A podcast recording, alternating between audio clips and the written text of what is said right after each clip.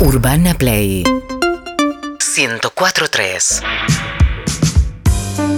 3 de la tarde, 42 minutos y cuando abrí la puerta a este tema, Emi, pones el, el título con la estadística, que un poco se, fue la manera de, de mencionarlo, impacta, impacta muchísimo. Es que siempre que lo veía, solo veía el tema de cuántos años vive eh, una persona trans. Y siempre a 40. Pero cuando haces la comparación de por qué viven 40 años y empezás a, a meterte en el tema, cuando lo contrapones con que cualquiera, cualquiera vive 77 años, es muy tremendo que vivan la mitad. Claro, y la expectativa de vida obviamente es un promedio, pero ese promedio habla de, bueno, no, no me, quiero, no me quiero anticipar, pero Es una cadena de condiciones de vida en las que eh, no tenemos ni idea, no estamos ni cerca. O sea, lo podemos llegar a inferir, pero cuando lo escuchás en primera persona es mucho más fuerte. parte de visibilizar estos temas es entrarle a la parte más, eh, más oscura, más dura, más difícil. Así que mm, celebro que, que estemos merodeando este tema, aunque sea duro, vale la pena. Lo escuchamos y lo compartimos.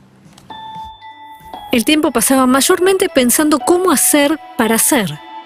Así vivía un nene a mediados de los 80, en una casa muy humilde de Granbur, en el oeste de la provincia de Buenos Aires. Y así a medida que me fui desarrollando, yo calculo que se me notaba lo amanerada.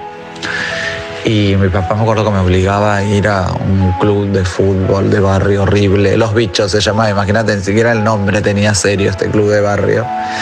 Al cual no, yo siempre le decía al entrenador de mierda este que me dolía algo porque no quería jugar a la pelota, no era lo mío. ¿Y qué hacías? Iba a la cancha, pero me metía en, un, en una casita abandonada porque tenía una perrita que, que le, daba- le llevaba de comer y que criaba una perrita de la calle. Eso era lo que más me gustaba. Ya entrados los años 90, cuando Jessica tenía 12 años, descubre que en un barrio cercano pasa algo increíble. Había chicas como yo y que vivían con su madre. O sea, había una chica que se llamaba Cintia y que vivía con su madre y con su padre y que estaba todo bien y que parecía una nena y que los padres, la, la- la madre la aceptaba. Y eran tres chiquitas que se vestían de mujer, se pintaban. Lo más lindo del día era salir del colegio corriendo a lo de Cintia. Ahí se podía hablar de pinturas y pintarse, hablar de polleras y ponérselas, pero solo dentro de la casa. porque en la calle era ilegal, porque existía el artículo 92, que era ropa no adecuada al sexo. Entonces era un delito vestirse de mujer. Recién en el año 2008 una ley derogó el código de faltas del que habla Jessica. Pero un día salieron a comprar algo y la vio una vecina de su barrio. Y me ve, y nos ve a todas. Y yo recuerdo que primero me halagó Judas un poroto. Me halagó, qué linda, qué bella, que esto, que el otro. Y yo recuerdo, ay, por favor, no digas nada, no me viste, no digas nada porque me van a matar. Y no, no, quédate tranquila. Cuando volvió a la casa, Yo tenía mucha ropita de mujer que la escondían abajo de- del colchón de mi cama. Recuerdo entrar y que toda mi ropa esté colgada en la ventana. Mis hermanos me querían pegar porque no querían un puto en la familia. sus hermanas intercedieron y su mamá le habló. Es una deshonra, prefiero que seas chorro antes que seas puto. Eh, no vas a ir más a la casa de esa vieja loca y todos enfermos, horrible así. Y acá te vas a vestir de hombre y te voy a llevar a la iglesia porque esto es un demonio, hay que sacarlo y que no sé qué y que no sé cuánto. En un principio obviamente acepté porque amaba a mi familia, cómo iba qué iba a hacer, ¿entendés? Pero lo peor todavía no había pasado. Una de sus hermanas fue quien le avisa que su papá y sus hermanos están hablando encerrados en el otro cuarto. Entonces voy a escucharlos y es donde escucho a mi viejo que, le, que planificaba matarme, diciéndole a mi hermano para darme un par de tiros en el campo cuando mi mamá se durmiera, que, que nadie va a sospechar que fueron ellos. Yo cuando escucho eso siento en mi corazón que eso iba a pasar, que ahí se terminaba todo, ¿no? Entonces corrí a mi cuartito, agarré mis cositas y me fui. Tenía 13 años. En un comienzo durmió en los trenes, comía lo que le daba la gente y las chicas que estaban en su misma situación. Después, la típica, cruzarte con, con alguien que te diga, che, pero allá en Palermo hay muchas, muchas como vos, como muchas como yo, hay muchas. Bueno, y ahí es donde fui a Palermo, la zona de Godoy Cruz. después de dos años, logró irse a vivir a un hotel de Constitución, donde le alquilaban a menores de edad y les cobraban el triple. Porque sabían que te podían exprimir. Era como todo un círculo de, de- de- de explotación. Y salir a laburar la mierda esa de salir a laburar, que a veces uno piensa que, que uno lo hace por elección y la verdad que para mí no, no fue una elección, fue una obligación, fue lo que había, fue lo que me merecía por haber elegido ser. Y empezó a drogarse. Al punto de ponerme de novia con, con alguien que la vendía y estar 24-7 drogada. La esquina, droga, droga, droga, lunes a viernes lunes a lunes, dejaba de consumir cuando me desmayaba, cuando ya el cuerpo no me daba más. La apuñalaron, la golpearon muchísimas veces. Llegó a estar en coma después de una golpiza. Entonces, en uno de esos días en que de verdad decidí quitarme la vida, estaba caminando por Marcelote, súper triste, mi vida una mierda, un desastre. Los hombres se acercaban solo para usarme encuentro en la escuela de Marcelote una lucecita, alguien de seguridad, y le pregunto qué onda, que era un lugar donde había show, show. Así empezó a trabajar como comediante en el under. Hoy vive de eso en las redes. En TikTok tiene más de 2 millones de seguidores. Pero antes pasaron mil cosas. Un quiebre fue la internación de Diana, una de sus hermanas. Eso le acercó a su familia después de muchos años. Cuando fue a verla, dejó en la habitación una carta. Era para su mamá. Una carta donde yo le decía que, que yo solamente tomé una decisión, no, nunca fue mi intención hacerle mal a nadie, que yo la amaba a pesar de todo y que la extrañé cada día de mi vida y que si mi decisión le hizo largar lágrimas, que le pedía perdón. El fallecimiento de Diana la reunió con su mamá, también con él. Mi papá ahí obviamente cambió su mente. Nunca me pidió perdón, nunca me dijo perdóname, bueno, por ahí mi mamá sí.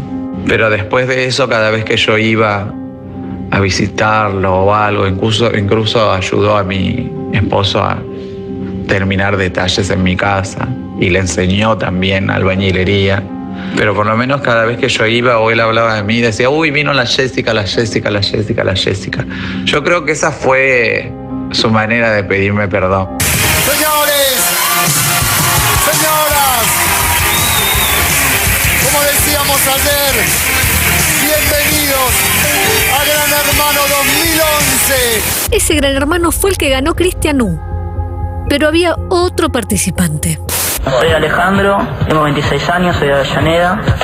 Era Alejandro Iglesias, un hombre que dijo en la TV argentina que era un varón trans. Diego se enteraba a la par de muchos televidentes y al mismo tiempo se descubría. Yo estuve hasta mis 17 años sin saber quién era, sin tener identidad, básicamente. Y ahí, bueno, pu- pude comprender que nada, no, no- no estaba loco, ni, ni que no, no estaba solo en el mundo con mi sentir, básicamente. Pero también No sé, me sentí como raro porque sentía que todos se iban a enterar, se iban a enterar qué era lo que me pasaba. Porque recién en el año 2018 la Organización Mundial de la Salud dejó de considerar la transexualidad como un trastorno mental. Hasta entonces formaba parte del capítulo dedicado a trastornos de la personalidad y el comportamiento. Ser bulleado, discriminado en el colegio, en muchos casos tiene un refugio. Es casa. Por ejemplo, a un chico boliviano, no sé, lo discriminan en la escuela, vuelve a casa y recibe contención, porque justamente esa familia tiene información, ser migrante. Lo que le pasaba a Diego era distinto. Yo ni siquiera podía transmitirle las violencias que yo vivía a mi familia, por justamente ellos mm, ni yo tener la información sobre por qué vivía violencia. Era una nena que tenía el pelo corto y llena de rulos, y andaba siempre con una camiseta de boca. Era su forma de ubicarse en un lugar masculino. Yo en la escuela era un Dieguito Junior, era ahí un- Se burlaban de mí diciéndome Diego por Maradona y yo lo, lo- lo tomé, lo reivindiqué para nombrarme. La primera vez que lo dijo en voz alta fue cuando el profesor de tenis del barrio llevó a todos los alumnos de visita a otro club. Éramos un montón de compañeritos y nos dejó tipo hagamos lo que queramos. Como yo sabía que estaba solo y nadie me estaba viendo y nadie tenía que explicar nada sobre mí ni cómo me llamaba, me fui a un circuito y le dije que me llamaba Diego. Yo viví épocas en donde creo que no tenía tiempo ni de pensar, era sobrevivir. O sea, no estaba como que creída y acostumbrada que a de eso iba a morir y ese era mi fin. No encontraba sentido a nada. No había algo que yo dijera esto es para mí o esto soy yo o este es el lugar que pertenezco o es así como yo quiero vivir o es así o este es mi deseo porque mi deseo era existir básicamente. La esperanza de vida del promedio de la población es de 77 años. Si sos trans, es de 40. Y hoy tengo 43 años y, y a veces miro para atrás y digo, wow, sobreviví. Le pregunté a Diego si se pensó viejito alguna vez. Soy sincero, no, no me pensaba de viejito ni loco. Pero hoy Es uno de los sueños y deseos que heredo porque no nos dejaron, no nos dieron la posibilidad. Eh, reivindico existir para ser viejos, para cumplir un sueño y realidad de las amigas y los amigos que no pudieron.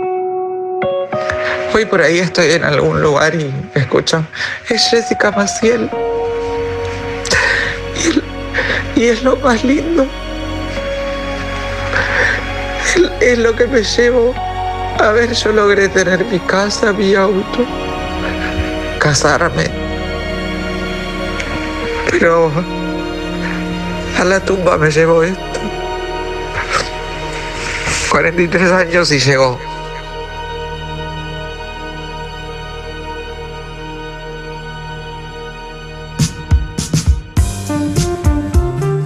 Casi que, que quiero saber cómo, cómo atravesaste hacer estos testimonios y hacer estas entrevistas. Una vez más le das luz y visibilidad a un tema que, que está ahí dando vuelta, pero solo cuando te metes en la profundidad y en la oscuridad de las historias es cuando cambia algo en vos. Eh, la mirada compasiva, empática y de entendimiento, todos queremos tenerla.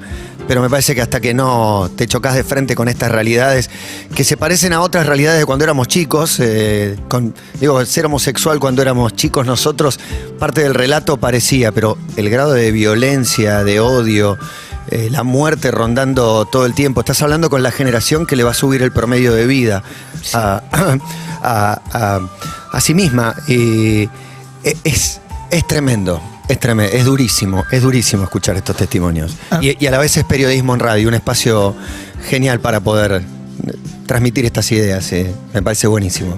No sé cómo hiciste para, para entrevistar a, a la Eh, persona que entrevistas. Le pedí ayuda a um, Giselle Sousa Díaz, que es una amiga y colega que ella hace periodismo, eh, sabe mucho sobre cómo tratar los temas de género con respeto, pero sin, eh, digamos, meterlo en un corset.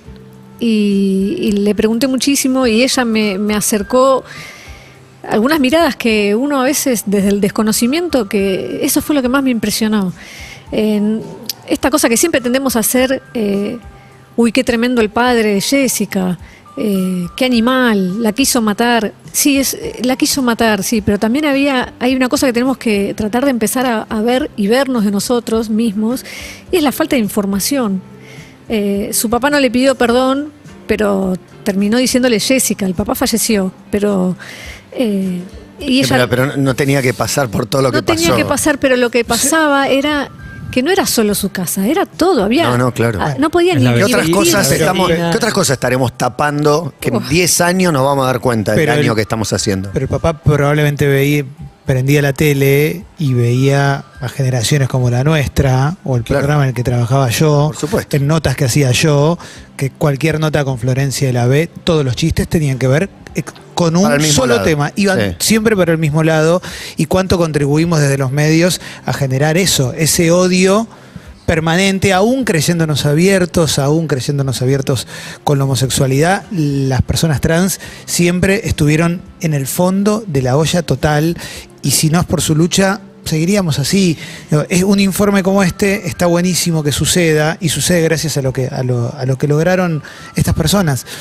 Por eso también es, es, es tremendo, por eso también nosotros los que laburamos de esto y ya laburamos hace un tiempo, si miramos para atrás vamos a encontrar que, no, no digo todo el mundo, yo hablo por mí, pero digo, yo siento que aporté un montón a, a ese odio durante... Yo creo que tiempo. contribuimos, contribuimos todos. Y, y sin trompada en la cara, sin tocar fondo, es difícil reaccionar a veces. Está la mímica de, de la reacción, el decir, sí, a- ahora, ahora lo estoy visualizando.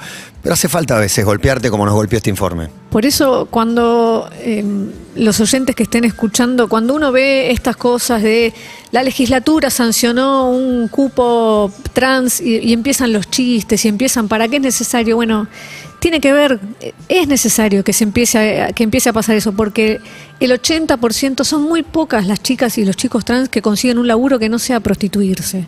Eh, ahora un poco más, pero la primera salida era esa. Es, es un espiral calcado, es o te echan de tu casa o te vas.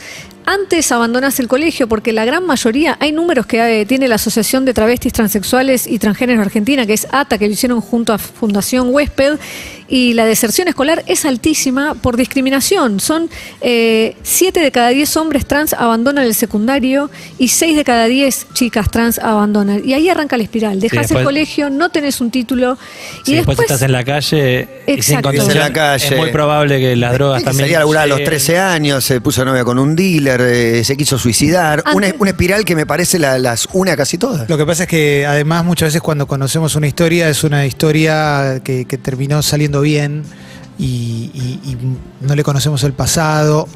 Quedan invisibilizadas, invisibilizadas la- la- las que quedan en el camino. Eh, me gustaría recomendar Las Malas, que es una novela de Camila Sosa Villada, que, que- que tiene como una buena pintura de, de- una buena pintura, una pintura real por, por ella misma.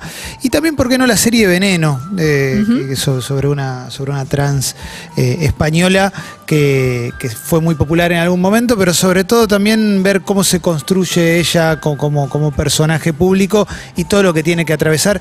Y el vínculo con la familia me, venía a la cabeza a partir del informe de, Emi, cómo, qué es lo que le pasa a, sus padres. Hay un dato que también pasa como muy desapercibido y son los crímenes, los crímenes de odio contra la población trans. Anteayer tuiteó Florencia Guimaraes, que es de la organización Travesti Trans, que se llama Furia Traba, y dijo, entro a Facebook y veo que murieron hoy dos compañeras travestis más. Con una compartimos esquina. Cada día tengo más miedo de ser la próxima. Y cierra con una cifra. En el 2021, 71 compañeras murieron. 71. Gracias, Emi, por el informe. El que lo haya agarrado mordido sobre el final va a tener la oportunidad a través de nuestras redes, siempre sube Spotify y en otros lugares para, para verlo y compartirlo. Hoy es, no, no siempre estamos pidiendo que compartan contenido, hoy creemos que, que vale la pena y que es aportar un granito de arena después de todos los que aportamos para, para esa balanza tan desigual en la que nos acostumbramos a vivir. Seguinos en Instagram y Twitter. Arroba Urbana Play FM.